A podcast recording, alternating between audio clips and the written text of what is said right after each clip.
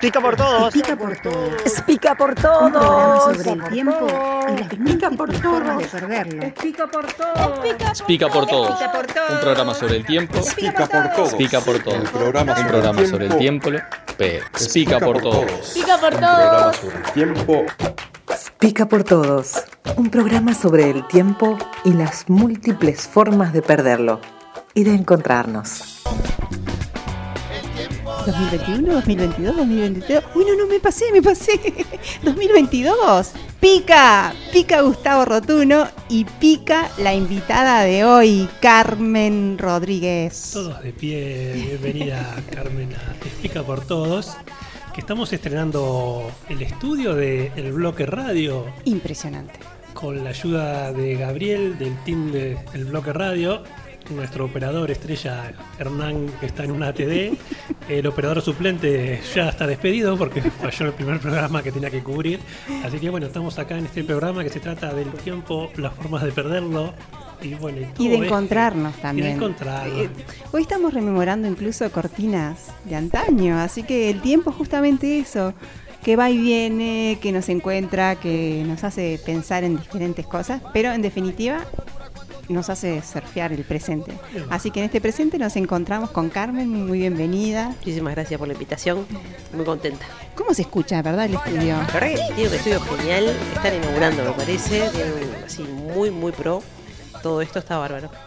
Genial. Nosotros este, es la primera vez que transmitimos desde aquí y incluso queríamos recomendarles que la aplicación del bloque, que la pueden descargar en, en Play, Google Play, y no sé si son Mac, en Google Mac también, o sea, de todas las posibilidades tienen para descargarse la aplicación y ahí lo que me decía muy bien acá es que queda en segundo plano, no se te corta cuando estás escuchando la radio, por ¿Ah, no? ejemplo, no, no se corta, entonces es una ventaja y se puede seguir toda la programación, entre ellas se pica por todos. Puede tener la música del bloque todo el día, el bloque que nuevamente nos este nos conmueve porque nos han eh, enseñado, albergado, facilitado este espacio que para nosotros es un espacio de placer, de encuentro, de conocimiento, como tenemos gente tan lúcida como la doctora Carmen Verdad. Rodríguez, este, y muy este no, y además este muy agradable de escuchar también. No, seguro que capaz que ella dice menos cosas, pero lo que sí es cierto es que mucha gente que se refiere a vos se refiere con cariño y de, ah, genia, o bueno, bravo, genial, ah, qué bueno que va la negra y no sé qué. Y hasta esto, ¿no? De lo cariñoso de la negra, decirte Sí. así y que sea una cuestión llana, que la gente te identifique Mm. por, por tu trabajo académico, pero también con el mano a mano. Entonces ahí este, sabíamos que podemos decir todas esas cosas porque no falta nada, la verdad. Verdad Pero para, para saber un poquito más de vos, capaz que... Esas cosas que decís me- a mí me, me sorprenden mucho, me, me resultan un poco desconcertantes, pero las recibo con una alegría bárbara porque sí, yo recibo esa, eso, esa mm, empatía. Yo, yo no sé qué es, creo que mm, muchas de las cosas que yo hago tienen que ver con la cuestión de la infancia y la cuestión de la adolescencia y sobre todo tiene que ver con bueno, con pensar eh, a los niños, a las niñas y a los adolescentes que están más jodidos en este país.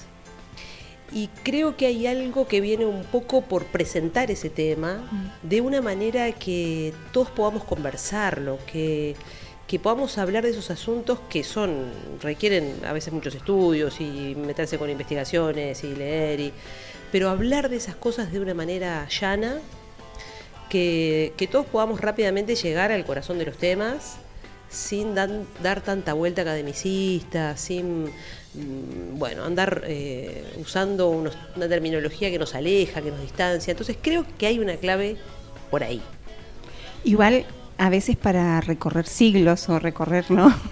hay que adaptarse, hay que estudiar, como vos decías, pero porque se hablaba de otra manera, quizá el llano cara a cara de otros estudiosos eran de otros tiempos, Ah, ¿no? claro. Es como que vos traes un poco todo eso para que se nos haga amigable, creo yo, ¿no? Capaz Como- que sí. Yo me, eh, por supuesto, como todos nosotros, recibí muchas influencias.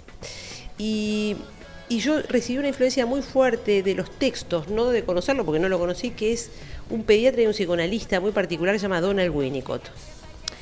Y por supuesto, eh, toda la obra de Winnicott, que mm, llevó 30 años de escritura del tipo y, hoy, hoy en su, principio no, no tanto, pero hoy es un autor de mucho prestigio, muy leído, muy relevante para la historia de, de la cuestión de la infancia, insisto, no solamente el psicoanálisis, pero Winnicott eh, tenía esta, esta cosa con la que yo me identifico, que es, bueno, tenía un programa en la BBC de Londres.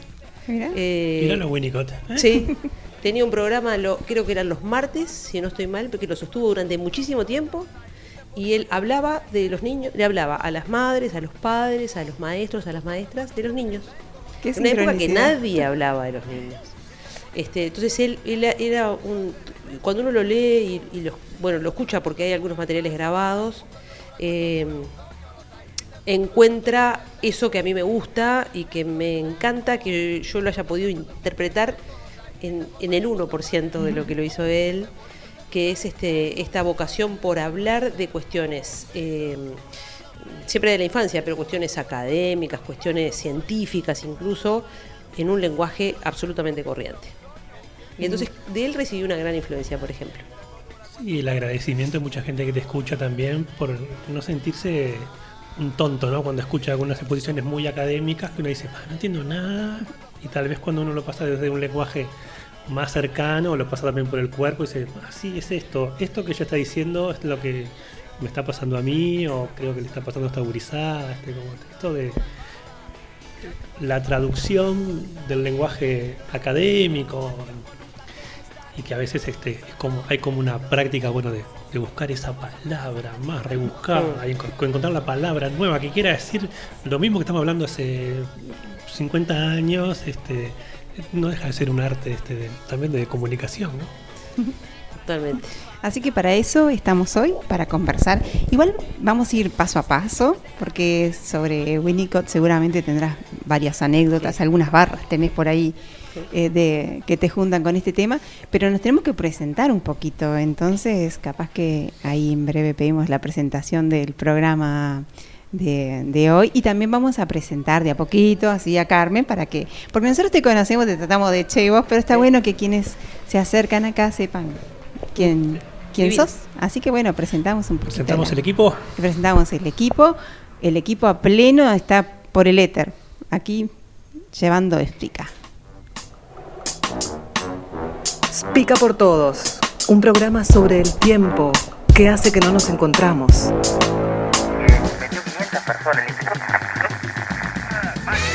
Al aire, Gustavo Rotuno, alma distraída y generoso payador ambulante. Rosana Capitán Bolita Fernández, alma libre y jugadora empedernida. Gustavo Fideo Martínez, alma errática e indómito ocioso de oficio. Participación especial, Arturo Bertolongo, mago supersónico y relojero retirado. Pica por todos, radio con alma y vida.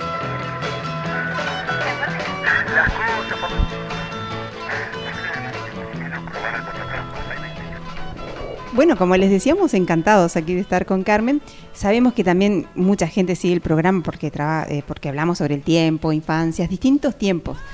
Pero para que no- quienes no te conocen, nosotros lo que sí queremos es que te escuchen y que se acerquen y que de alguna manera compartan esta sensibilidad de que infancias y adolescencias sean un tema eso cercano, que tiene mucho que ver con lo que hacemos cuando hablamos de recreación, tiempo libre, porque también tiene que ver con una forma de encarar la vida y las relaciones, ¿no? Entonces desde ahí queremos que te escuchen y te queríamos pedir eso, que nos cuentes de, de qué barrio sos, del liceo, alguna cosa ahí. Vemos que hay algunas conexiones, así que una, una pequeña presentación.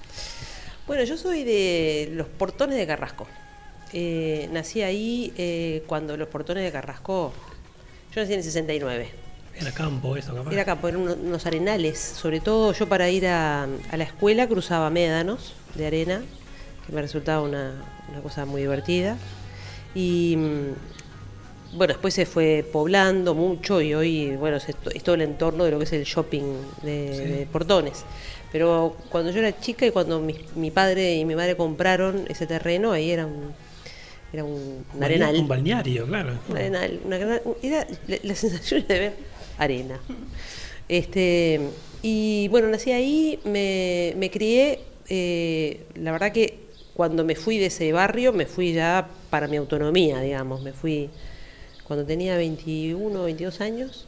Así que pasé toda mi infancia y toda mi adolescencia y vi cambiar mucho ese entorno. Eh, bueno, después fui a, estuve, eh, bueno, yo tengo dos hermanos, que hoy le mando así un, gran abrazo a uno de mis hermanos, el más grande, Sergio, que está saliendo exitosamente de una operación del corazón. Ah, qué bien, Sergio. Este, así que, bueno, eh, los dos son mayores que yo, yo era la más chica. Y veníamos de una familia muy particular que yo, en- bueno, más adelante en mi propia biografía conocí el psicoanálisis y, mm, y yo, eh, bueno, soy una, fanática, digamos, de- del proceso que un sujeto puede vivir en ese, en ese dispositivo que llamamos el psicoanálisis. Y bueno, ahí por supuesto uno se construye la vida, construye un relato de la vida y comprendí después que mi, mi familia, digamos, eh, estaba formada de dos cuestiones que me acompañaron toda la vida y que me componen mucho. Y es que mi mamá era una señora eh, que solo tenía la escuela Ajá. y provenía de Cerro Chato. Y era una familia muy, muy pobre. De, bueno, cuando me acuerdo cuando veía las primeras fotos de mi madre que tenía, vivía en un rancho de barro, literalmente ahí en, en la zona de, de Cerro Chato. Así que era, era una familia muy pobre, muy pobre, siete hermanos a cargo de una mujer sola. Bueno, ella venía con, con esa historia y mi padre venía de la clase media de Malvin, bancario, el hombre muy joven. Entonces mi- mis padres, digamos, resultaron, mi familia resul- resultó esa mixtura que a mí me compone mucho, que es por un lado una, una sensibilidad muy próxima a esos territorios de la exclusión, de la pobreza, eh, que- que tiene mucho que ver con la historia de mi vieja, pero tiene mucho que ver también con la historia de lo que mi madre nos, nos transmitió a nosotros para que nosotros no repitamos su historia. Ella fue la gran impulsora de hacer con eso otra cosa. Eso a mí me compone de, de pies a cabeza, digamos. Y mi padre era un hombre mucho más, este, eso, eh, más, más intelectual, eh, no tenía ningún problema económico, eh, hizo una carrera bancaria exitosísima, se jubiló como gerente de, de la Caja Obrera, que ahora no existe más, pero él terminó siendo gerente general de la Caja Obrera. Bueno, así que me, esa- esos dos mundos a mí me habitan, me habitan mucho, me, me- me componen mucho. ¿Qué apellido era tu mamá? Mi mamá era Machado, y Betis Machado, Y Betis. y mi padre Juan Carlos Rodríguez. Este, bueno, y me crié ahí, me crié en, en- en Los Portones, que fue cambiando. Cada año que yo cumplía ese lugar era otro, y cuando me fui, 20 años después era... Así que eh, eh, mi, cuadra era un mundo de transformaciones constantes. Todo el tiempo cambiaba y vi, vi crecer un barrio que hoy es un barrio, este, bueno, carísimo, digamos. Uno no se puede comprar una casa ahí. Este, y, y bueno, me crié, eh, fui al fui primero al, al colegio Lourdes, que es un colegio de Malvin. Este, primero había ido al Santa Elena, así que tuve toda una, una educación católica, de la que renegué mucho después. Pero eso también estaba en, la historia de mis viejos. Después me fui, eh, soy, soy decididamente atea. Este, pero fui a muchísimas misas y, y participé de muchos rituales de, de la- de- eso. de- la- los credos y todo, me lo sé ¿sí? todo, me sé todo, todo, todos los credos me, me lo sé todo. Pero, este, eh, por supuesto con muchísimo respeto, pero tomando otras decisiones de, de cómo ver el mundo y cómo entender la vida, digamos. Y bueno, este, después me fui a, a al Pinar, que es donde vivo hasta ahora. Eh, mis primeras autonomías estuvieron ahí yéndome al Pinar. Siguiendo los médanos. Siendo los médanos. siendo los médanos, los pinos. Y también un, un- de alguna manera, me lo haces pensar ahora, fui a un lugar que también cambió mucho durante los 20 años que bah, sigo viviendo ahí. Y también vi cambiar mucho la Costa de Oro, el Pinar. Así que bueno, esa, esa, ese movimiento barrial me, me acompañó, yo qué sé, llegar a un lugar y verlo cambiar mucho. Bueno, eso es un poco la, la, cuestión así más anecdotaria de mi vida. Después estudié psicología. Yo fui una, un- digamos, tuve una trayectoria educativa muy mala en el liceo. eh, repetí dos años y era ma- malísima estudiante durante el liceo. Eh, tenía mis razones, eh, a las que defiendo, pero no, no, no me caracterizaba ser buen estudiante, pero cuando entré a la Facultad de Psicología, sí me transformé súbitamente en una traga empedernida. No perdí un solo examen en la Facultad de Psicología y la escolaridad no baja de 11. Este, ¿Qué había ahí? ¿Cuál es el otro Bueno, eh, componente? El eh, interés. sí, se me abrió un mundo, se me abrió un mundo inconmensurable. Y yo, eh, de ahí en más, digamos, yo diría, mira, hasta, hasta los 19 años yo había leído, no sé, un libro. Y, y después que entré en, en la formación, descubrí ese mundo y, y ese mundo me fue llevando a otros asociados. Yo me doctoré después en, en el 2016, me- 2015 defendí la tesis. ¿Cruzaste el charco para a Sí, estudiar? estudié, estudié en Paraná. Este, así que yo después hice, a ver, hice la carrera de psicología, terminé. En paralelo hice la formación en, en análisis institucional y tengo el título de socioanalista. Hice un posgrado en la facultad de, en la Universidad Católica de Psicología Infantil y Adolescente. Eh, después me doctoré, así que ahí voy por el cuarto título. Y ahora voy por el quinto, me voy a estudiar a, a Barcelona el- en el próximo semestre. Ah, qué bien. Pero fue después de la salida de la adolescencia que yo me volví una traga, defin- definitivamente, que es lo que soy constantemente. Además, todo eso que venís estudiando, trabajando. Sí, claro. Aparte de trabajando, ¿cuándo te aproximás vos como al mundo de la infancia, como campo profesional? Como campo profesional, ju- justo, mira, me haces rememorar en el mismo día la misma cosa. Eh, cuando yo me recibí en el año 96, muy rápido tuve muchísima suerte, muy rápido, redes de redes me hacen llevar a, a conocer un programa de intercambio con adolescentes en Canadá que organizaba en aquel momento el Foro Juvenil. Eh, ese fue mi primer, mi primer contrato de trabajo como psicóloga para trabajar con adolescentes. Yo tenía en ese momento 26 años. Este, y bueno, y ahora, insisto que me lo haces recordar por segunda vez porque hoy me daba cuenta, hablando con, con gente en un encuentro, que la verdad que mi primer trabajo fue un programa impresionante que me doy cuenta que el mejor programa en el que trabajé fue ese. Eh, era un programa, lo voy a contar muy rápidamente, era un programa de intercambio entre Uruguay y Canadá. Año a año se seleccionaban 20 uruguayos que iban a participar del programa, uruguayos que representaban todo el país, y así se hacía la selección, y, tratábamos de que hubiera la mayor en un país que es totalmente homogéneo respecto de lo que después conocimos, las variaciones, digamos. Porque nosotros estamos con esta cosa de la diversidad, pero la verdad que en Uruguay somos muy poco diversos, ¿no? Porque el intercambio era con Canadá, que sí que es un país. Ahí sí que hay diversidad. Este, pero bueno, se armaba, este, se armaba este grupo de uruguayos de 20 que se juntaban con 20 canadienses y se instalaban en unas comunidades pequeñas de Canadá. En parejas de contrapartes iban a vivir a familias de acogida eh, en, Canadá. Y mientras vivían en familias en contrapartes, tenían trabajo voluntario y hacían un plan educativo comprendiendo todas las relaciones de esa comunidad. Supónganse, no sé, voy a decir una de acá, Colonia Cosmopolita de qué vivían, de cómo había sido la historia de esa comunidad, este, cuáles eran los problemas. Es decir, que hacíamos un diagnóstico de desarrollo local de cada comunidad y eso pasaba durante tres meses en Canadá y luego veníamos Venían para acá. tres meses acá. Entonces, los sujetos que salían, yo incluida, que entrábamos en junio al programa y salíamos en diciembre, después de haber atravesado esa experiencia en total distancia de la vida cotidiana, ninguno de nosotros veíamos ni a nuestras familias, ni a- era una experiencia de una alteración profunda que nos cambiaba a los grandes, pero imagínense lo que significaba para alguien de 16, 17, 18 años. ¿no? Así que ese fue mi, primera, mi primer encuentro con la cuestión adolescente y fue impresionante lo que me pasó de sentir que ese tiempo de la vida era, era el mejor momento de la existencia.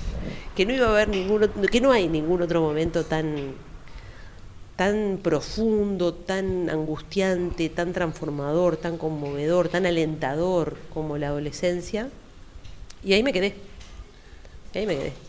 Seguí trabajando con adolescentes por todos lados, escribí, eh, estudio. La adolescencia me, me conmueve de una manera muy particular.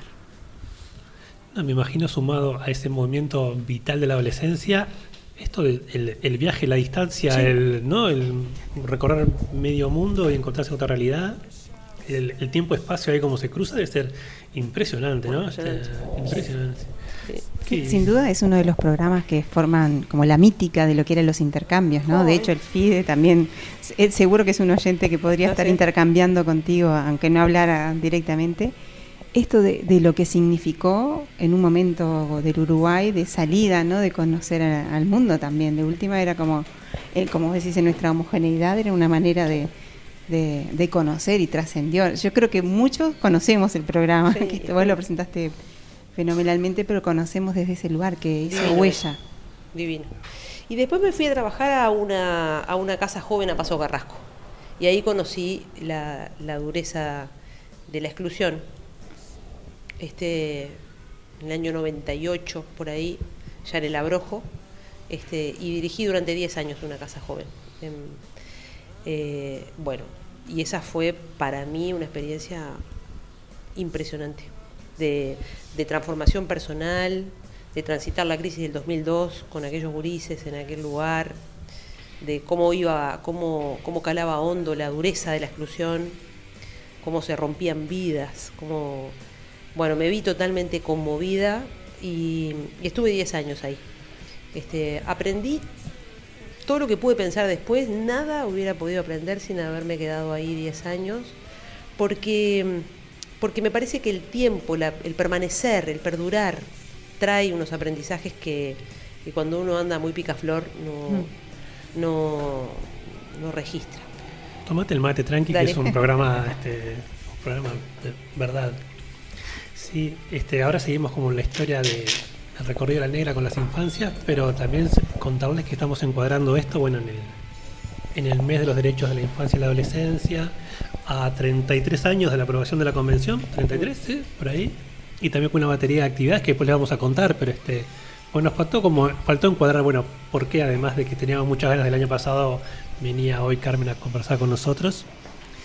Y Sí, es una jugada para ponernos a la altura también, ¿no? Como nos invitan y también de esta manera invitar a, a que seamos en colectivo que nos ponemos a la altura, como vos decís, hablando, conversando, preguntando, dejándose atravesar un poco por los dolores o por las diferencias, ¿no? Así que ese es, ese es como una de las invitaciones a ponernos a la altura con este tema. Y en tema de, de programa y de tu especialidad, eh, había una de las cosas que escuchamos, ¿no? por no repetir, pero bueno, uno siempre va a buscar a los lugares que nos quedan registrados. Eh, vos hablas de la, de la adolescencia como un tiempo muy diverso, porque de alegría, transformaciones y no sé, montones de cosas, de, de vitalidad total, de dudas, pero también le pones una imagen que es el tiempo de la langosta, ¿no? Sí. Entonces, eh, es tan lindo escucharlo que capaz que si nos puedes contar un poco qué quiere decir este del tiempo de la langosta, es una buena definición de, de- o, o por lo menos de que lo pinta, ¿no? De cómo Sí. puede ser el tiempo de la langosta en la adolescencia. Sí. Esa, esa es una metáfora que usó François Dolto, una psicoanalista francesa, una de las primeras en junto con, con Winnicott, que ya lo mencioné, toda una generación de psicoanalistas que, que fueron los pioneros en tomar los temas de infancia y adolescencia, y es una metáfora que usa Dolto en uno de sus libros que se llama La causa de los adolescentes. Y ella dice que la adolescencia es la de la langosta porque dice que en cierto momento el desarrollo de las langostas, digamos, pierden la caparazón. Y, y hay un tiempo en donde las langostas ya no tienen la caparazón que tenían, están esperando que salga la nueva, pero mientras la langosta se sabe absolutamente frágil a todo lo que venga del ambiente. Y entonces se mete bajo las piedras. Y, y es, una, es un poco lo que les pasa en ese tiempo, sobre todo en la fase inaugural de la, de la adolescencia, es decir, la caparazón acá es metáfora de la identidad, metáfora de decir, bueno, a ver quién soy yo, qué me gusta, quiénes son mis amigos, eh, cuál es mi filia, ¿no? Quién es mi casa. Todas esas preguntas que, que, bueno, que llega un momento que uno más o menos sabe. Cuál es el nombre, quién es, de quién es hijo, a qué escuela va, quiénes son sus compañeros, pero cuando empieza la adolescencia, toda esa caparazón, digamos, identitaria va a caer. Y va, va- van a pasar un tiempo hasta que surja otra. Y en ese tiempo, los adolescentes como las langostas son profundamente vulnerables a todo lo que viene del ambiente. Eh, yo insisto en este rasgo porque como los adolescentes suscitan en los adultos sentimientos eh, muchas veces de enojo, de malestar, de irritabilidad, eh, inquietan porque, porque, porque son inmaduros, porque no hacen las cosas que se les pide, porque no ordenan el cuarto, porque, porque se oponen a todo, ¿no? Este, entonces en ese enojo que suscitan los adolescentes en los grandes, se traspapela la vulnerabilidad que es la fuente de muchas de las conductas que los adolescentes expresan, entonces los adultos nos ponemos, los ponemos un poco crueles con ellos. Y, por eso me, me gusta recalcar que, aunque estemos así muy enojados, es importante darnos cuenta que atrás de esa falta de respeto, de esa, yo qué sé, cualquier conducta que irrite, at- atrás de eso hay una langosta muy temerosa que no sabe quién es y que, y que esa pregunta la tiene que responder porque no se puede seguir viviendo sin saberlo. Entonces, pero esa, de ahí viene mucho de lo que irrita, este, incomoda, tiene una fuente en, ese, en esa fragilidad. Y me encanta también ver cómo de alguna manera nos ayudas a ver el lugar del adulto en eso, ¿no?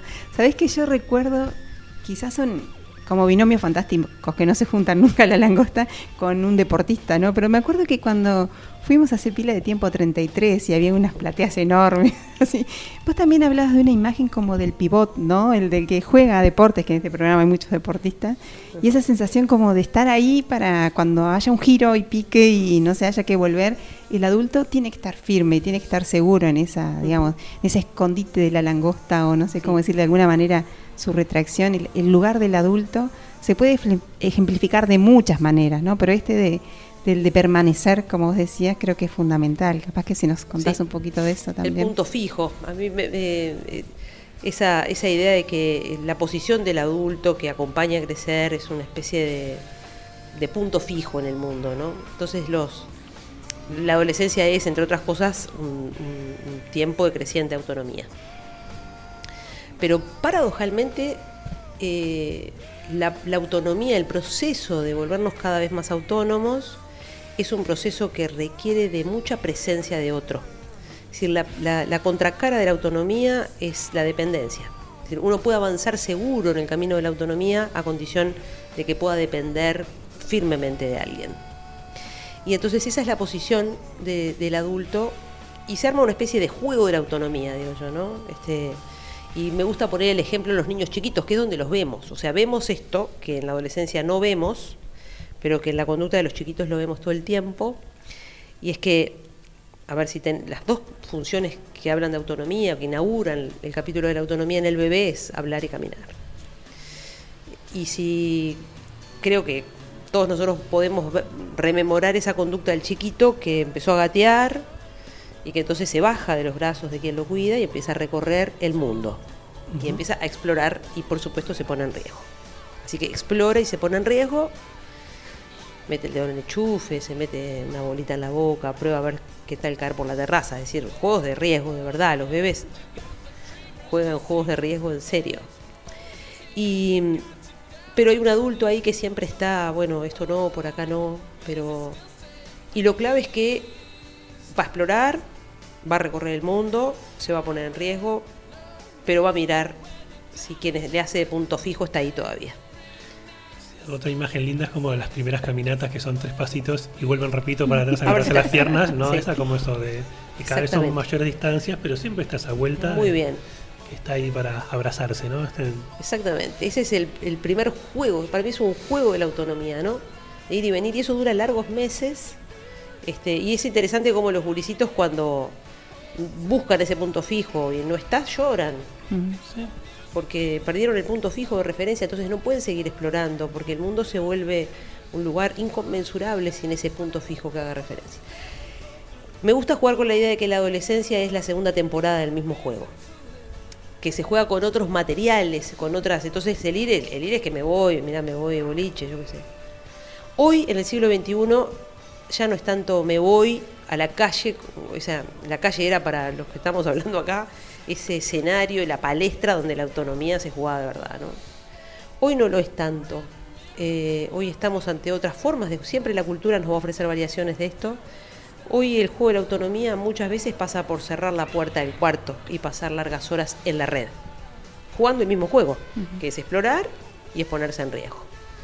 Eh, pero se necesita volver a ese punto fijo de referencia. Por eso, en lugar de los padres muchas veces o de los adultos que acompañan a crecer, uno tiene la sensación que es una especie de florero. ¿no? Eh, está ahí en la casa, nadie le da pelota, ¿no? los adolescentes van y vienen, pero esa presencia es decisiva para que el mundo esté ordenado. O sea, si, si alguien está ahí y, y me llama si no llego, y si cuando vuelvo alguien hace esa referencia, bueno, el mundo se vuelve un lugar recorrible, explorable. Pero sin ese punto fijo, la angustia es muy grande. No, y también es, es- esa parte del contrato con un hijo adolescente que, bueno, te voy a discutir todo. Sí. Y bueno, ¿no? Que nos vamos a pelear porque es parte del contrato, ¿no? Sí. Como de, y bueno, desde el punto fijo, pero bueno, discutir y pelearnos, pues saber que parte del rol del adulto también es como Bancarla. discutir y para que se diferencien también, ¿no? Esté como en ese doble. Y es como un ejercicio, si uno logra mantener el centro, es un ejercicio divino, ¿no? Sí. Por supuesto que es angustiante también como padre por momentos. Sí. La pérdida capaz de esta capacidad de poder ser ese, ese soporte o ese punto fijo, ¿no? Y uno, los, los, los padres per- per- pierden y perdemos eh, ese hijo, ese niño, esa niña, ¿no? Que ya no, no, bueno, no se va a dejar acompañar así nomás. Entonces, eh, los grandes hacemos un duelo también de, ese, de esos hijos que ya no son. Este, pero bueno, hay que encontrarle la, la gracia a estos que van siendo, ¿no? que, y que tiene mucho que ver con ese, esto que vos decís, Débora Cantor, por ejemplo, dice los adolescentes crecen contra los grandes. Ahí va. El niño crece con el grande, pero el adolescente crece contra el grande. Y es necesario ocupar ese lugar como adulto. Y bancarlo. Y darse, sí, y darse. Y bancarlo. Este, es terrible porque es bancar de alguna manera un, un, un fin de partida, digamos. Es decir, hay algo de ese juego de, de- de dejar de... Los padres tienen la sensación muchas veces que los hijos adolescentes los quieren menos. Y yo creo que tienen razón. Creo que nos quieren menos por un tiempo, porque, porque tienen que querer otras cosas y a otros, y se tienen que enamorar y se tienen que armar una patota para compartir la vida cuando no estemos. Entonces tienen que pertenecer a una generación y tienen que amar con la base del amor que les dejamos como padres a otros. Eh, y ojalá que les hayamos dejado buenos amores para que puedan amar bien. Y- pero nos tenemos que conformar mucho más con que los amen bien, que amen bien, a que nos sigan amando eternamente como si fuéramos el ideal de la vida, porque ese lugar está para morir, digamos. Pero si dejamos unos buenos amores ahí, vemos que son capaces de amar y que con sus hijos, después con el tiempo, se transforman en buenos padres, la tarea está cumplida. Es interesante eso de los hijos. Yo pienso mucho en eso, ¿no? Como en el fondo la deuda generacional eh, para que el mundo se mueva se salda no con los padres, sino con los hijos, ¿no? Uno dándole a los hijos resuelve las deudas con los padres. Ah, Yo soy un ferviente creyente en eso también, ¿no? Que este, ahondar un poco la culpa y cumpliendo con los, los cuidados de los que vienen, uno está como quedando a mano ahí, ¿no? Exactamente. Y para los que no tenemos hijos también corre así, porque uno tiene que mirar para adelante con otros, ¿no? O sea, encontrar en otros lugares. Poder en algún momento decir gracias, Claro. pero ta, sigo, sigo mirando Sigo, para claro, adelante. claro. Por eso tan bueno, también es necesario encontrar colectivos, ¿no? Digo, en el caso individual con un hijo, pero para los otros encontrar que tenemos colectivos. Ahora a veces esos colectivos son medios crueles también, ¿no? Mm, sí. Eh, retomando algo que vos también traes muchas veces, como eh, las sociedades, eh, a veces, em, digamos, con forma de instituciones, expresan toda su Mm. crueldad con los adolescentes. Y eso es algo de lo que vos has escrito bastante, investigado, trabajado bastante. Pa, porque me, me, me- me parece, me sigue pareciendo, yo hice mi tesis doctoral sobre eso, este, pero me sigue pareciendo increíble, increíble que, que las instituciones que alojan eh, y que las creamos y las financiamos y las construimos y les destinamos ese mandato social de cuidar y de proteger a la infancia, ahí en ese mismo territorio institucional, no en la institución de enfrente, ahí este, se instituyan las formas más imponentes de desprotección. Me parece que, que es, un, es una dimensión, es increíble. Eh, por eso hay que tratar de pensarla y, saber de qué se trata esa hostilidad, de qué se trata esa, por ejemplo, en instituciones como el INAU, ¿no? que bueno, yo he entrado y salido de, y, he cambiado a lo largo de, todos estos años mucho de punto de vista acerca de cuál es la fuente de la crueldad que reciben eh, muchos niños que participan, por ejemplo, de, del INAU en Uruguay, pero de, de todos los sistemas de cuidado alternativo por todo el planeta y durante todos los tiempos, porque eso es lo desesperante, ¿no? Y todas las modalidades, además. eh, Exactamente, no es el formato el que lo resuelve. Bueno, este, me parece que hay, hay ahí, es enorme comprender eso. La esencia para mí es que, eh, digamos, los, los adultos, eh, o, podríamos decir dos cosas, digamos. Los niños mal queridos que llegan a los sistemas de protección suscitan en los grandes unos miedos muy básicos. Los no amados de Barran ya los. Exactamente, ¿no? o los no amados de Barran. Es decir, esos niños que parece que nos despiertan como una monstruosidad que nos habita a nosotros. Es como si les temiéramos en el fondo. Como si esos niños fueran, suscitaran unas cosas que nos inquietan mucho. Entonces solo los adultos que son capaces, que hay muchos, ¿eh? en todas las modalidades también, que son capaces de pensarse a sí mismos, de tener una reflexión sobre sí mismos y pueden tramitar las ansiedades que ciertos niños le generan, son capaces de mayoritariamente ser adultos suficientemente buenos, diría Winnicott. Este, pero después eh, los- el mundo de los niños no está libre de la crueldad de los grandes. Entonces los grandes tenemos que hacer un, gr- un gran trabajo sobre nosotros mismos este, para, para ser buenos, para, para no dañarlos, para no... Pero bueno, este, a mí me, me- me importa comprender la naturaleza de esa, de esa crueldad hacia los niños, que es una crueldad ancestral, ¿eh? porque, por ejemplo, si uno toma cuestiones más mitológicas, casi de los orígenes, va a encontrar estos niños abandonados en las historias de Moisés, en las historias de Herodes, ¿no? en las historias de Edipo. Eh, nos muestran cómo eh, los grandes no, no, no- no tienen naturalmente una vertiente exclusivamente amorosa con los niños, es una idealización. A Herodes cuando le dijeron que iban a ser uno que lo iba a destronar, mandó matar a todos A los todos. niños.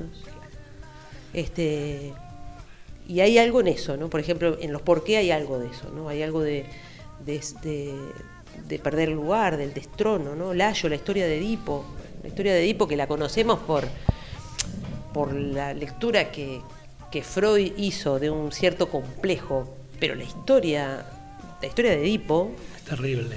es imponente, pero está llena de un material enorme de lo humano, ¿no? Lo mismo, Layo le dijo al oráculo, ¿no? Que un hijo de él lo iba a matar. Entonces lo mismo, mandó matar a, a todos los que nacían. Y bueno, y, y Edipo finalmente es un hijo adoptivo. este, pero es un niño mal querido también. Bueno, hay, quiero decir, eh, pensamos mal si pensamos que esto es algo de ahora. Si hay algo en la naturaleza de las relaciones intergeneracionales. Sí, yo creo que no hay manera de que no te conmueva cuando vos decís hay una venganza institucional o hay Sí. una venganza del adulto, ¿no? Es como, ah, irracional y, y te viene, a mí por lo menos me viene enseguida la pregunta, y bueno, ¿qué podemos hacer? ¿Por qué vale la pena ser bueno entonces? Por más que parezca obvio, pero entonces, ¿por qué vale la pena tomarse el tiempo, tratar de eso, de el buen amor, o aunque no sea con uno, ¿no? Ahí volvemos a esto de las relaciones personales o que conviven en, un, en una sociedad. ¿Por qué vale la pena? Eh, mira, yo trabajo, e- esta pregunta de por qué vale la pena, la, estoy trabajando, mm, bueno, la trabajo constantemente, pero particularmente en los últimos tiempos me tocó mucho hablar con las escuelas, con las maestras, ¿no? Eh, y es súper lindo lo que preguntás, porque la cuestión es que cuando nosotros tenemos que alojar a estos niños difíciles, ¿no? estos niños que, que desacomodan al adulto porque no lo obedecen, porque, porque agreden, porque son disruptivos, porque rompen lo que les disponemos, nos atacan. Entonces dice, ¿por qué si yo soy buena? ¿no? ¿Por, qué, por qué atacan? ¿Por qué? Entonces ahí es cuando eh, eventualmente nos podemos poner vengativos, ¿no?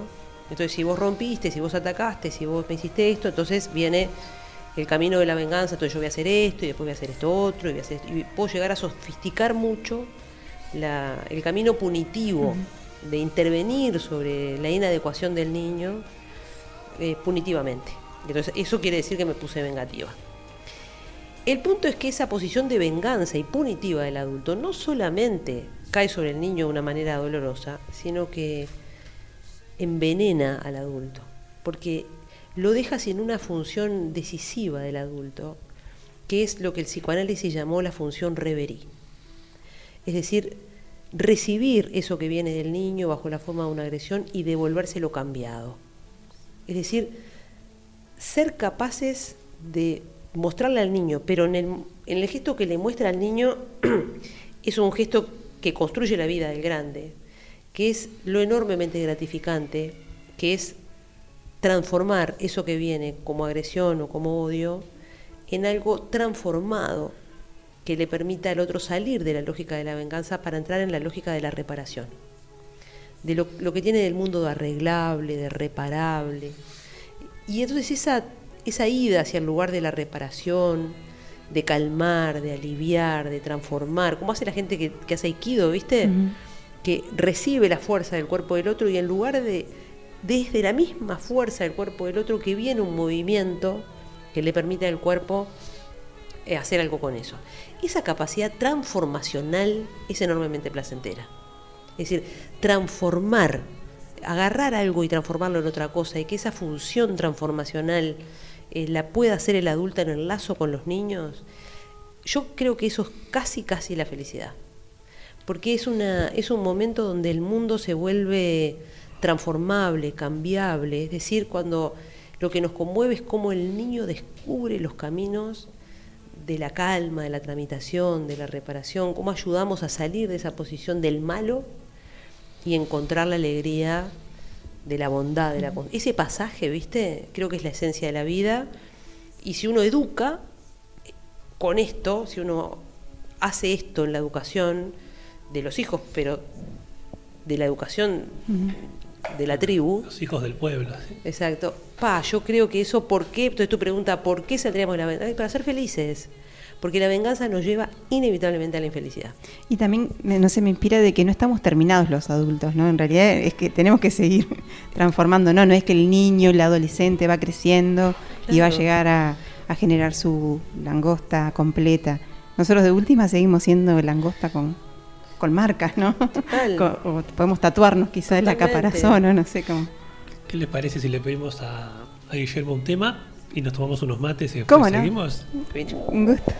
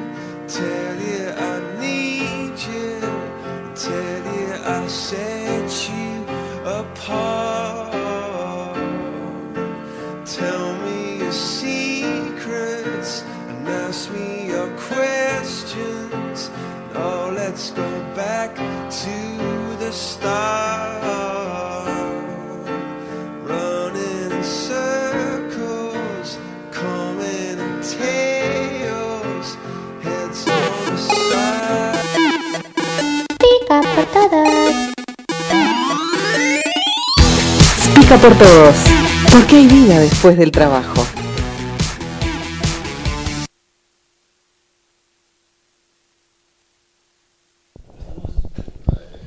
Ahora sí, Ahora sí. le contamos a Carmen que, que quiere escucharse después, que esto queda después en Spotify, este, en Google Podcast, en Apple Podcast. Y tenemos que negociar con el bloque a ver El si nos, retransmiten algún día también, ¿no? Si hay algún lugarcito, ¿no? Un lugarcito vacío, lo pueden mandar ahí, tipo 2 de la, ma- 2 de la mañana, que nos escuchen los taxistas. Sí. Y algún Sí. desvelado. Como Y- Martínez. Martínez no vino porque estaba con fiebre, pero estaba escuchando. Es un- esto es una novedad total, porque tenemos un número que jamás nadie escribe. Entonces solo escribe, obviamente como hoy, que es alguien de Despica, por todos que no está acá, entonces nos manda un mensaje. Yo les voy a decir por las dudas el número, por si no lo tienen anotado por ahí, pero es 092-315-769. 092-315-769. Y a ese mismísimo número nos llegó un mensaje para ti, en realidad. bueno, además de, de- de los saludos. Ah, montón hay, para nos perdimos dos minutos y había montón. Pero dice, tremenda entrevista, abrazotes, te mandan. Y dice, preguntarle por la autonomía de los adolescentes en el tiempo de ocio. Tiempo fuera de la casa, con amigos, selección de actividades, con pares. ¿Cómo se juega ahí la autonomía? Hernán también, por las dos ya también, el Hernán, Hernán el Yaca te manda saludos, dice, qué ganas de estar ahí, dice Yaca, y el Fide también. Así que bueno, autonomía y, y en, en esa salida, ¿no? De- de- del tiempo de ocio, sobre todo, que por ahí es algo que nos convoca, ¿cómo se juega? Este, mm, yo, mira, creo que, bueno, primero que nada, mandarle saludos a ellos también. Mandados. Eh, muchísimas gracias por, por, la, por los mensajes. Eh, justo estábamos, estamos hablando mucho acerca de, de los adolescentes y de. porque la pandemia dejó una cuestión muy imponente, sobre todo en los adolescentes, que tuvieron que vivir como este, este repliegue, digamos, en el, en el mundo de lo familiar. Y eso nos recordó algo que veníamos diciendo y que de alguna manera constituye la esencia de una de las esencias de la cuestión adolescente, y es que los adolescentes necesitan salir de lo familiar y salir al encuentro de experiencias que, que son que no responden a un mandato productivo, es decir, todo eso que no tiene que ver con, con ser un sujeto productivo, ni con estudiar, ni con trabajar, ni con... Es decir, un tiempo que son tiempos de ensayos, de exploración, de buscar. Podemos pensarlos como tiempos de ocio. Yo creo que son tiempos para, para vivir eh, el tiempo del juego, el tiempo de, del placer de, no hacer cosas que tengan que ver con un deber, que tengan que ver con una vertiente deseante, con una vertiente placentera. Y los adolescentes, por el sistema en el que estamos, tienen de alguna manera un poco más de suerte, ¿no? Es decir, la adolescencia es un tiempo de moratoria y es un tiempo que la vida en sociedad les deja esos ratos sin tanto mandato como le puede pasar a un adulto, como nos pasa a cualquiera de nosotros, ¿no? Este, esos tiempos libres de los deberes, de los mandatos, de cumplir productivamente con la sociedad, de hacer todo bien, son tiempos exquisitos de la adolescencia. Eh, ahí pasan las mejores cosas. Eh, pasan los. Pasa el- Obviamente. ¿no? Obviamente. Este, entonces creo que, que se equivocan los adultos que, que piensan que en esos tiempos no se está haciendo nada.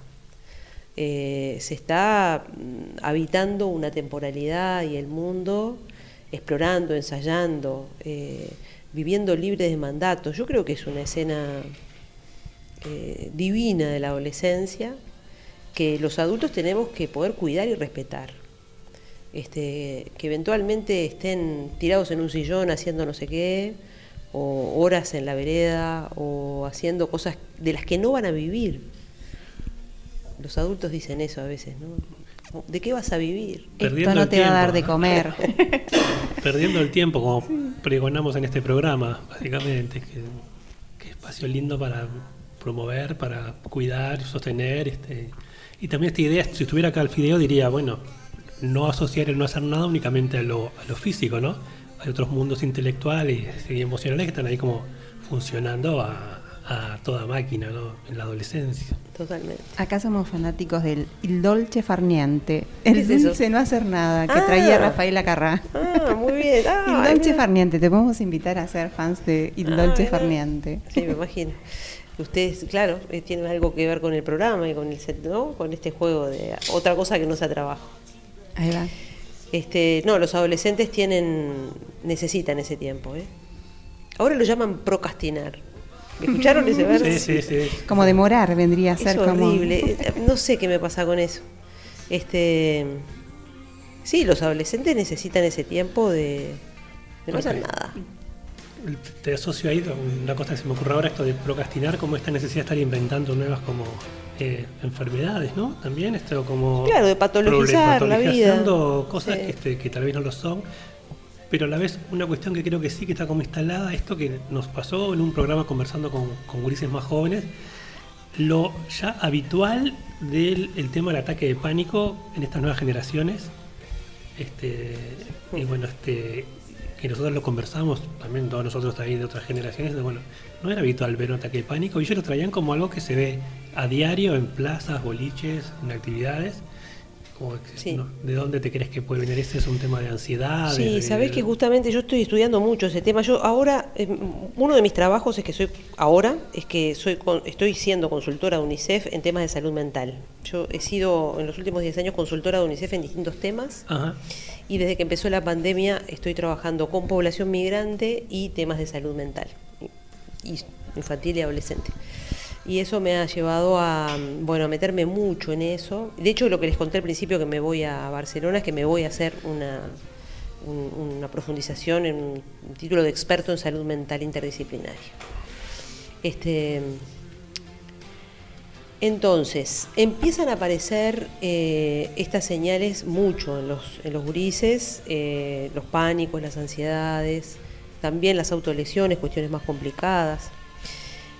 Yo tengo mucho para decir de eso, voy a elegir algunas cosas. Lo primero que digo es, yo desde que trabajo con adolescentes, que es desde el año 96 hasta ahora, nunca vi que una generación de adolescentes estuviera tan preocupada por su salud mental como lo están esta generación pandémica y pospandémica. Es decir, la salud mental se transformó en la agenda adolescente en un tema que quieren hablar, quieren saber, quieren entender.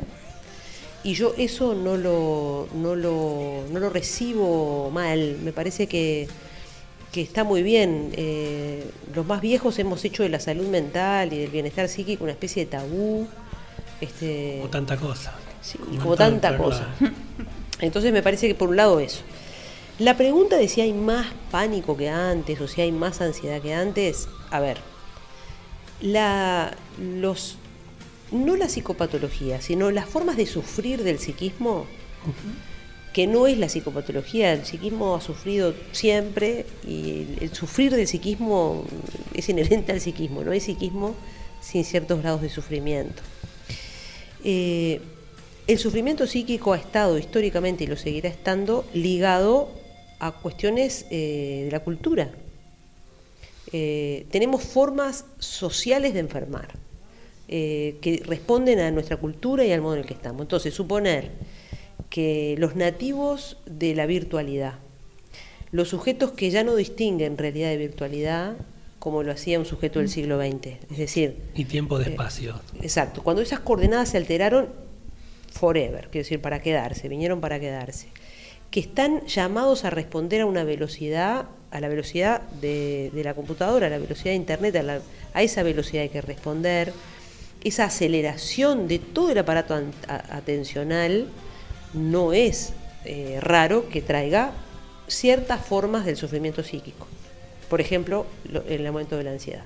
Como pasaba en la época de Freud, Con la histeria. con la histeria. Las mujeres hacían crisis conversivas.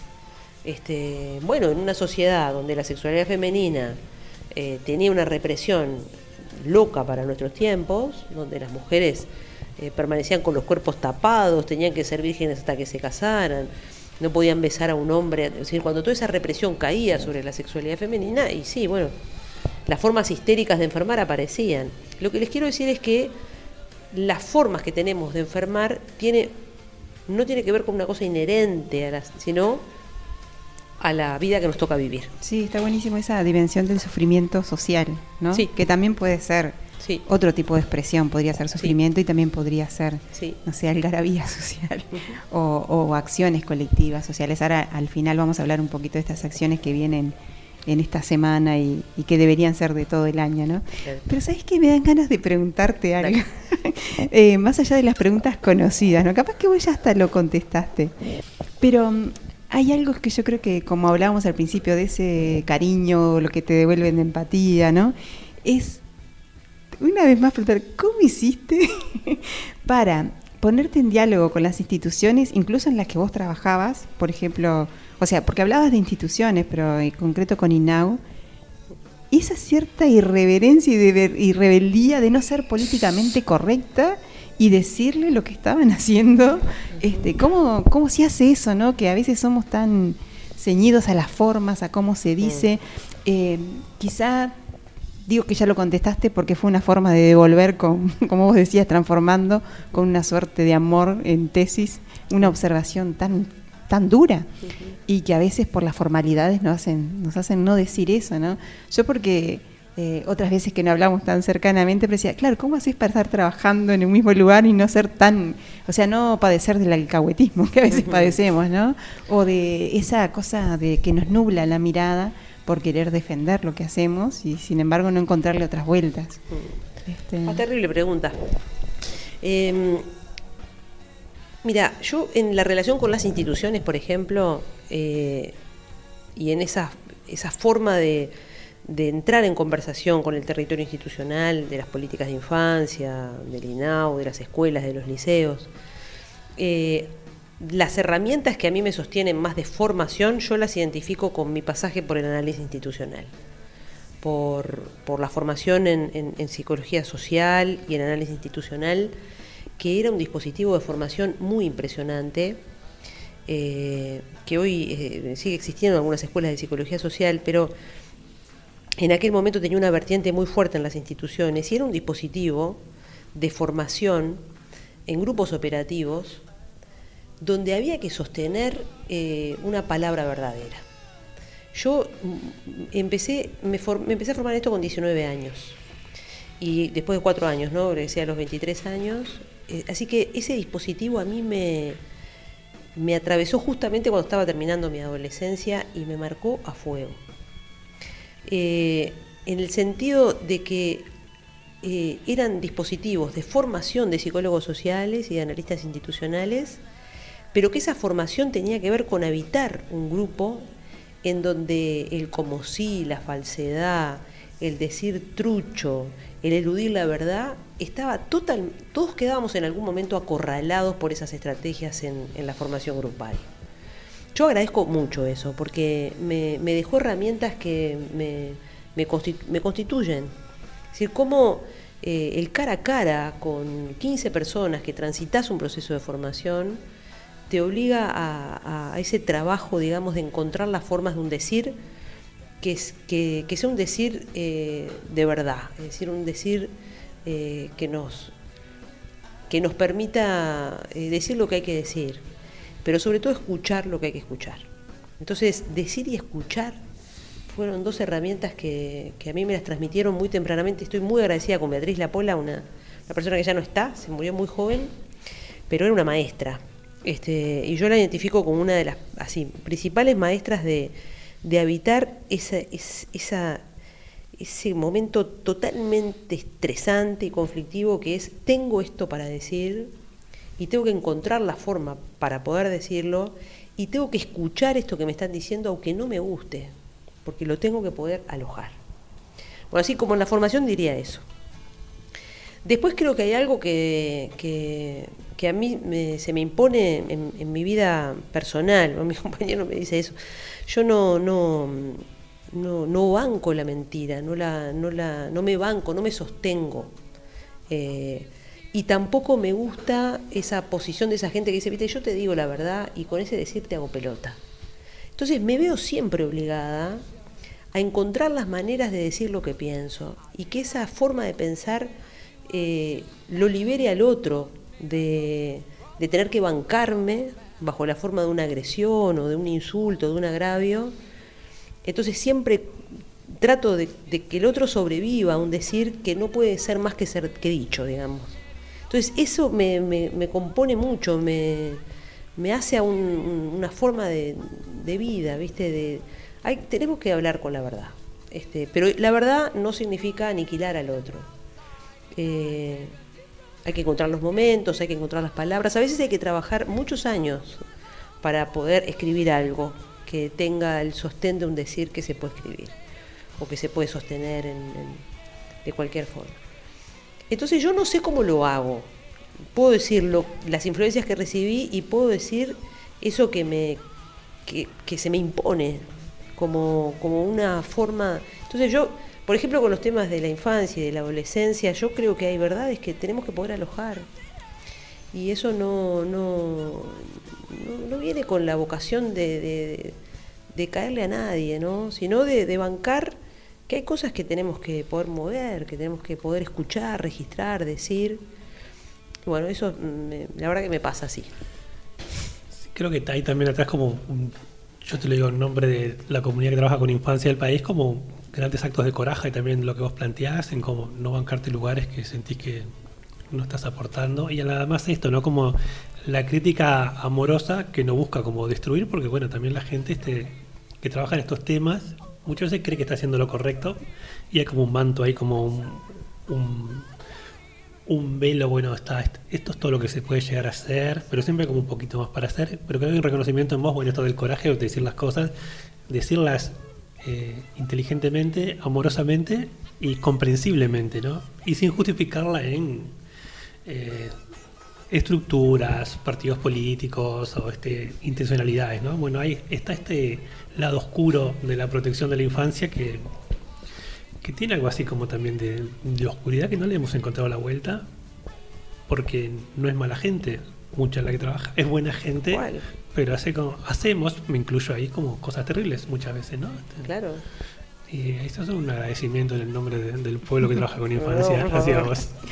Sí, a mí en realidad también me hace pensar cuánto hay que conocerse, porque esta palabra de alojar, ¿no? Eh, internamente uno tiene que tener un lugar donde alojar primero lo que va a decir. Eh, cada, cada uno nos resuena en, nuestros baches Sí. y nuestras formas, ¿no? Porque tenés que tener eh, eso conocido, o por lo menos el lugar, no, no conocido lo que vayas a decir tan explícitamente, sino desde dónde lo vas a decir.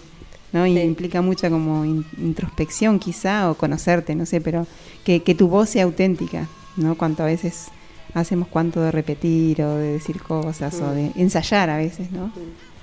En ese registro así más íntimo, yo, eh, yo tengo 20 años de psicoanálisis y lo digo así con total tranquilidad. Si cuento todos los años que habité ese, parece para conocerme, Sí. para porque me tenía que curar, porque no estaba bien, evidentemente nadie estaba 20 años. Y en, caro, en- además, en ¿eh? horas de, en horas- en horas de vida, ¿cuántos son 20 sé. de psicoanálisis? Sí, yo tuve tres, tres psicoanalistas y 20 años de, de bueno, de vérmelas conmigo misma.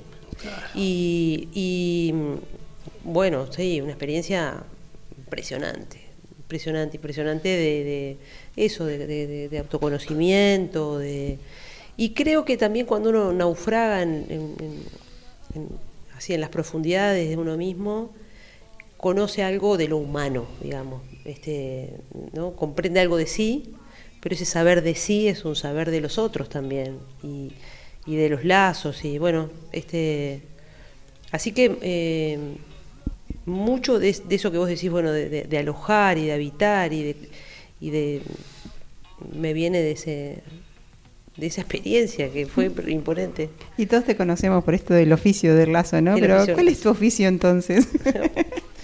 Y mi Pero es- jugando, ¿no? Jugando. Le puedes poner el nombre que quieras. ¿Cómo No, sería? Mi, mi oficio es, es, es, el, es el oficio del lazo, sin duda.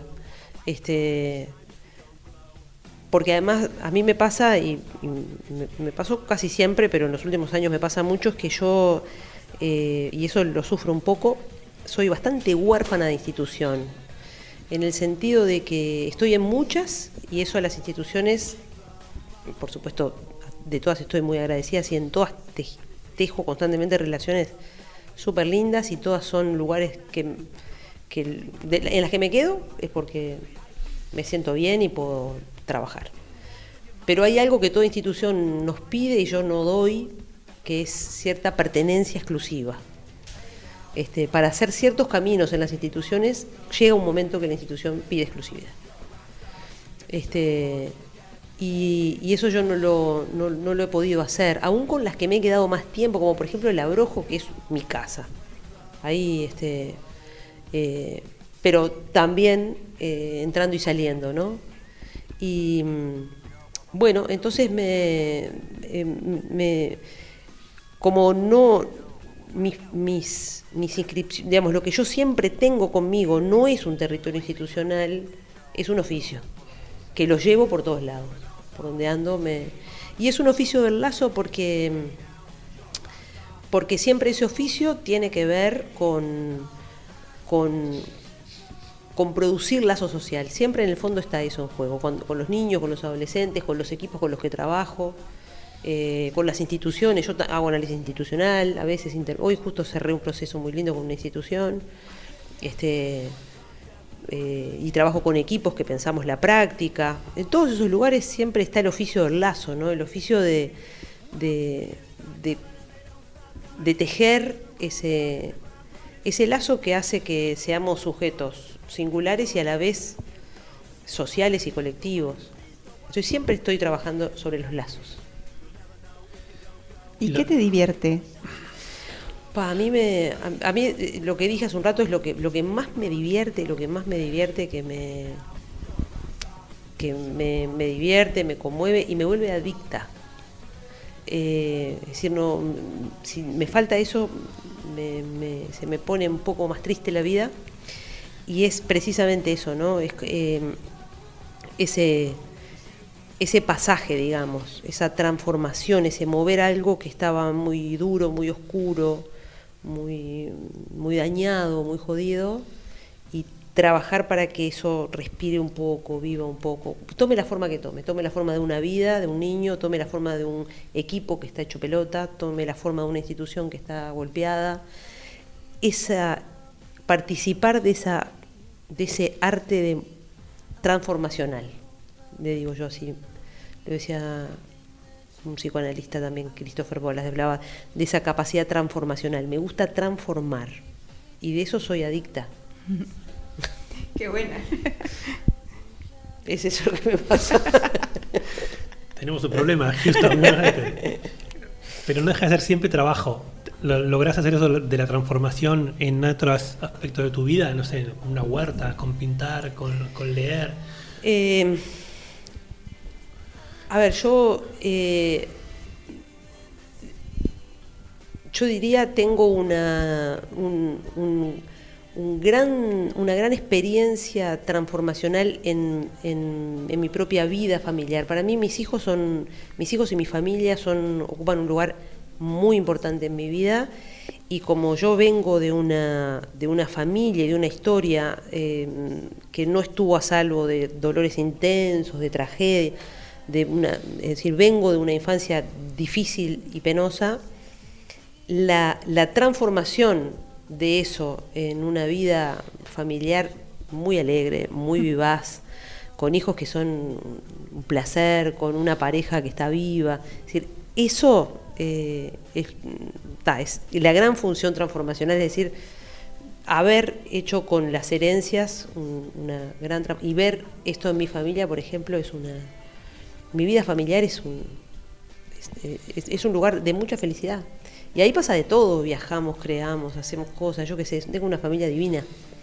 Está llena de juego y de alegría. No está libre de enojo, por supuesto, Hijos, pero ar- hijos artistas. Sí, tengo dos hijos que son, wow, tengo, tengo un hijo grande que es artista, es dibujante, es un, va a ser un gran dibujante. Guillermo eh, estudia Bellas Artes, vino, empezó con el manga, pero ahora se va abriendo también y está estudiando con el Tunda Prada.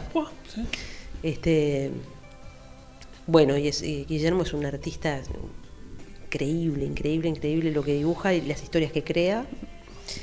Yo lo admiro mucho, lo, me parece un pibe así súper súper lindo. Ahora se va a Japón, porque estudia japonés también. Opa. Y el sueño de él es hacer el un posgrado en Japón. Y lo va a lograr. Lo va a lograr porque está, está despegado. ¿Cuántos años tiene? Tiene 21, Guillermo. Y después tengo a Alejo, que tiene 15. Tenemos a Alejo, que ta, es, un, es un tipo, yo creo que va a ser el presidente de la República. Qué, gra- qué grande. Este, porque tiene. Es un tipo e- enormemente eficaz. Pero es una eficacia sin sufrimiento. Este, Inteligencia para eso. Sí, sí, es, es eficiente y es un tipo eh, muy político. eh, le gusta, piensa todo el tiempo políticamente. Por eso pienso que va a ser presidente. Eh, bueno, está, los dos son, son dos seres increíbles y yo estoy ligada a ellos de una manera muy íntima y a la vez muy suelta. También este, no, no, ellos son muy libres y yo soy muy libre de ellos también. Nunca fui de esas madres que dije, ay, no, no salgo porque está, sé todo, me doctoré, viajo todo el tiempo. eh, soy una madre muy laburante afuera, este, pero ese, es- trabajo mucho afuera de casa, pero la verdad que no, eso no me ha impedido tener una relación muy íntima y muy viva con mis hijos constantemente. Placer duradero. Fua, eso es un- entonces ahí yo encuentro un placer enorme. Después me, me gusta mucho la actividad física. Practico yoga, eh, hago algo de pilates, pero ta, me, el cuerpo es un lugar de, de placeres, de, de moverlo, de, de estirarlo. De, entonces gasto mucho de mi tiempo en, en- en caminar, en correr un poquito, en hacer mucho yoga, ir al club. eh, eh, me, me- me va, me va bien eso. me- Así que ahí se me va la cuestión y después en el tiempo libre, más libre todavía, leo mucho. Y tengo el- un juego que es que quiero lograr que el lugar, el lugar en el que estudio no haya ni, ni una sola rendija de pared, que todos sean libros. Entonces quiero, mi meta es a los 70 sentarme en un lugar donde no se vean las paredes. ¿Cómo vas? Tres cuartos. Es un, es un montón de libros eh, también. Tres este. cuartos. ¿Literatura también? ¿O- Sí, literatura, sí, literatura, sí. Leo, leo mucho de académico, leo mucho de psicoanálisis, leo mucho de filosofía, eh, leo mucho de psicología, pero sobre todo psicoanálisis y filosofía leo mucho. Ese cruce me... Y leo muchas novelas, muchas novelas. Y escuchá, porque escribir también, o sea, en cualquier escribo. momento llenas una, por lo menos una biblioteca con los tuyos, con los tuyos y con otras personas que has escrito también, Sí. ¿no? Con varias Sí, personas. escribo desde- con gente, sí, me cruzo con gente, vamos a escribir, está, escribimos. Y ahora estoy escribiendo el próximo libro que se llama Educar en Adolescencia. Este, que es todo lo que he dicho de adolescencia no está en un libro, y va a estar, pienso que para abril, por ahí. Es una primicia, digamos. Sí, así que lo vengo a presentar acá. Exclusiva, Sí, sí. No tenemos música de exclusiva. ¿no? Ay, no, vamos a tener que hacer. ¿Lo venís a presentar entonces? Sí, lo vengo a presentar seguro. Perfecto. Divinamente. Capaz que en abril tenemos que hacer solo un programa para eso, Oh, esperando estar. Un, un Sí. ciclo. Para en, en Sí. abril. Sí, Te puso, te puso tiempo para presentarlo y todo. Ya. está ahí la meta, pero vamos a ver. Ahí va. Y bueno, eh, charlemos un poquito más de esto de la semana, de los derechos que también nos invita a eso, a participar de las actividades, pero sino también como a reflexionar y ver en qué cada uno puede sumar o hacer o reflexionar, ¿no? O sea, de alguna manera movilizar. Está buenísimo el las- eslogan que le pusieron, ponete a la altura. Este, y bueno, y coincide con el lanzamiento de una plataforma bastante nueva dentro del, dentro del, de la institucionalidad de infancia, surge de mano de, de la sociedad civil, según entiendo, una, una plataforma que bueno, que pareciera que quiere eh, bueno, ser precisamente un lugar de anclaje de, de un conjunto de iniciativas hacia las políticas de infancia. A mí me alegra mucho. Me alegra mucho que la sociedad civil eh, se reactive. Me parece que la sociedad civil, desde la democracia hasta acá, ha tenido distintos momentos, momentos más de, más de activismo y de marcar la agenda y de incidencia y de, tallar fuerte, momentos de más debilidad, de más silencio. Para mi gusto, los últimos años han sido de, digamos, más achique de la sociedad civil y yo veo con buenos ojos el resurgimiento de una fuerza por ahí. Este, me parece que en, los temas de, infancia y de adolescencia, bueno, está por supuesto el Estado, que es el, esperamos siempre que sea el rector y que sea una, el actor garante de los derechos de los niños, pero, mm, pero bueno, la sociedad civil cumple un rol de, de- de vigilancia, por un lado, de propuesta, de activismo, de que, bueno, de tener una conversación viva, ¿no? Entre las estructuras más estatales y actores que, que tienen la función más de, control, el Estado, ¿no? De que cuando el Estado no esté haciendo las cosas bien, lo puedan recordar. Así que bueno, esta semana me parece que tiene que ver con una semana más, digamos, de noviembre. Pero por otro lado, en Uruguay está trayendo la aparición de este actor que a mí me da alegría que, que esté surgiendo. Este, no lo integro directamente, tengo muchos amigos y amigas que están ahí, pero, pero me, me parece que está, que, está, muy bien. Sí, de hecho, a mí por lo menos lo que escuché es que vamos a poder acceder a esa plataforma y que hay muchas organizaciones, pero trabajando juntas. Que esto de las chacras, que si bien este, eh, tenemos como una manía ahí de, por momentos nos juntamos, pero después volvemos como a dividirnos, por ahí puede ser un lugar que convoque bastante. Tal cual. Así que ahí, no sé si tenemos los datos ahora, pero después los podemos pasar, no sé si vos los tenés, pero No, yo para pa- poder para visitar. así no lo- Pero hay actividad toda la semana en la Plaza Libertad. Sí. Sí, yo mañana es- estoy en una, mañana estoy en una mesa a las diez y media ahí en la plaza hablando de, de se van a presentar algunos informes que van a, que va a presentar la institución de derechos humanos y la y el comité de los derechos de los niños y algún estudio que viene de la facultad de ciencias sociales sobre la cuestión de, del encierro de las prácticas más manicomiales sobre la infancia Capaz que también interesante la plataforma que también incluyó a la universidad, Exacto. no es únicamente como de la sociedad civil, este, me parece interesante. ¿Te parece que la idea de niño que seguimos manejando ya nos queda chica o Mm. quedó súper de modé? Yo creo que me parece que los niños, niñas y adolescentes de, mm, del, de- del siglo XXI, digamos, lo- la agenda de estos gurises, me parece que está compuesta de otras cuestiones, ¿no? Este, por ejemplo, a mí la, la, la cuestión de, creo que mm, estos gurises se van a tener que hacer cargo de, de lo que nosotros no hemos podido resolver, que tiene que ver con hacer pelota el planeta, con una injusticia social que ya no le encontramos relato. Este, me parece que, como siempre, los, niños y los adolescentes traen la novedad al mundo, ¿no? Y ellos tienen que. van a, van a necesariamente a, producir otra cosa. Lo que. En la pregunta directa que vos haces, si, si nos queda corta la representación de niño, yo creo que lo que se viene, ojalá, o sueño con esto, ¿no? Un poco sueño, un poco lo pienso, que es que el lugar de los niños y los adolescentes está llamado a un, a un lugar de protagonismo mucho más importante del que ha tenido hasta el siglo XX. Me parece que de verdad el siglo XXI este, va a colocar a los adolescentes y a los niños en un, en un, en un lugar. El, el mundo tiene que caminar de manera menos adultocéntrica. A mí me parece que estamos viviendo, ojalá no, es, voy a hacer un atrevimiento, ¿no? Como una nueva oleada de bárbaros etarios que ya no se quedan, bueno, ni quietitos en la escuela, ni en la familia, ni en los lugares asignados, que hay como esta cuestión de, bueno, que, bueno, no nos bancamos más este lugar y empiezan como a, a, a problematizar y a hacer más ruido y a escapársenos en también este mundo, el cibermundo, les permite acceder a espacios que ya los adultos no accedemos, no depende de nosotros para aprendizajes, ¿no? Este como Totalmente. es- yo creo que también que están como pateando el tablero, ojalá podamos recibirlo en un movimiento transformador, como decís vos, y recibir esto, y no sea una reacción totalmente este, eh, punitiva, estigmatizante, o bueno, este, Envidiosa. No envidiosa.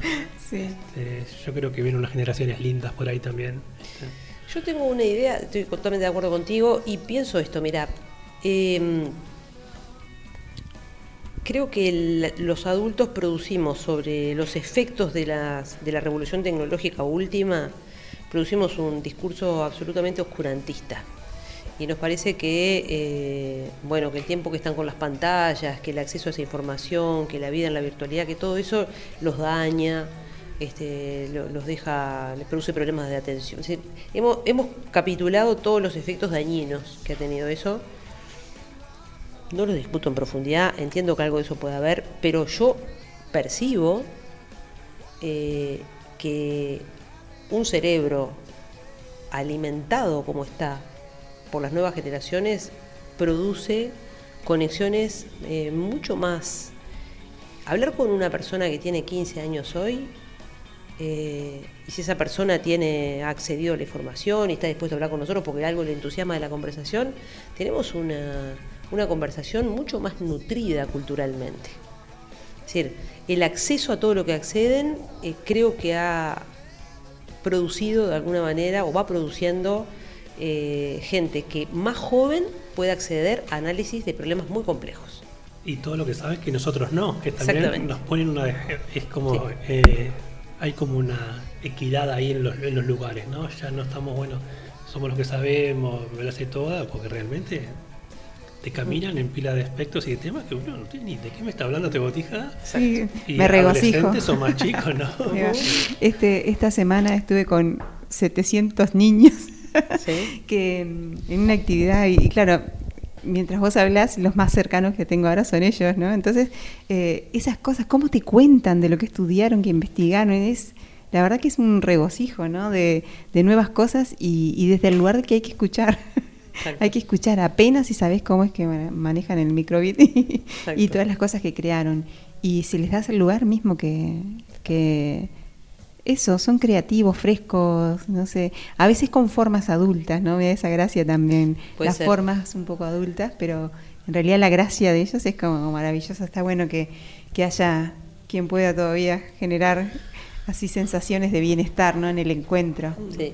Y bueno, vamos te- llegando. Tenemos que irnos despidiendo. Ponete. se nos Fue voló, se rapidísimo. nos voló. Este, una alegría, la verdad, negra, este un placer escucharte. No, yo a ustedes. Entonces, eh, eh, no sé, contarles que la semana que viene hay un colectivo Pájaras que son titiriteras que hacen unas cosas increíbles de títeres en miniatura también que yo quiero preguntarles qué son. Bueno, se reintegra nuevamente el fideo, si se le va la gripe y, el operador. Le agradecemos de vuelta a Gabriel que nos, nos bancó, nos recibió. Y no sé, ¿qué más? Roxy, Eh, también decirles que la semana que viene viene Graciela Casanova, no sé si vos la conociste, ella viene de Rosario y ha venido muchas veces eh, a La Brojos o concretamente Sí. y a La Mancha Ahí va, de ahí. y trae una propuesta de su método, digamos, de trabajo corporal, es profe de educación física, pero ha trabajado mucho en el vínculo y también en, la- en las huellas, ¿no? Su método se llama huellas. ¿Va a venir? Sí, va a venir ¿El y nos viene? visita. opa, Quizá un tiempito más acotado, o sea, tenemos que para el cierre a- a armar agenda. pero acomodamos. Ah, acomodamos armamos en- agenda, pero bueno. Así que con estas dos figúrate. Qué figuras, un, e- un éxito. Bueno, negra, nada, agradecerte. A yo no ustedes. sé.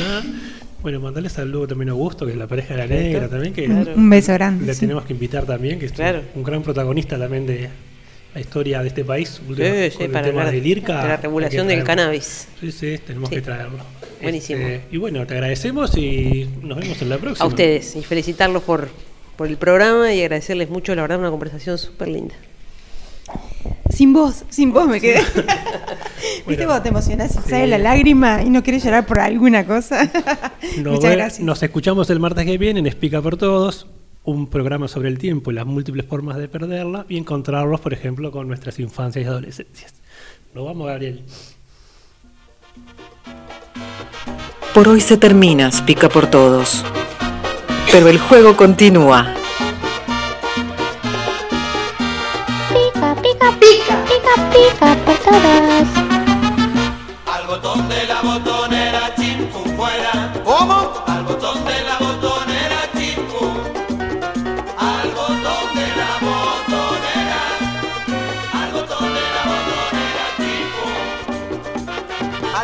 Quiso tapar la primavera, a los que hicieron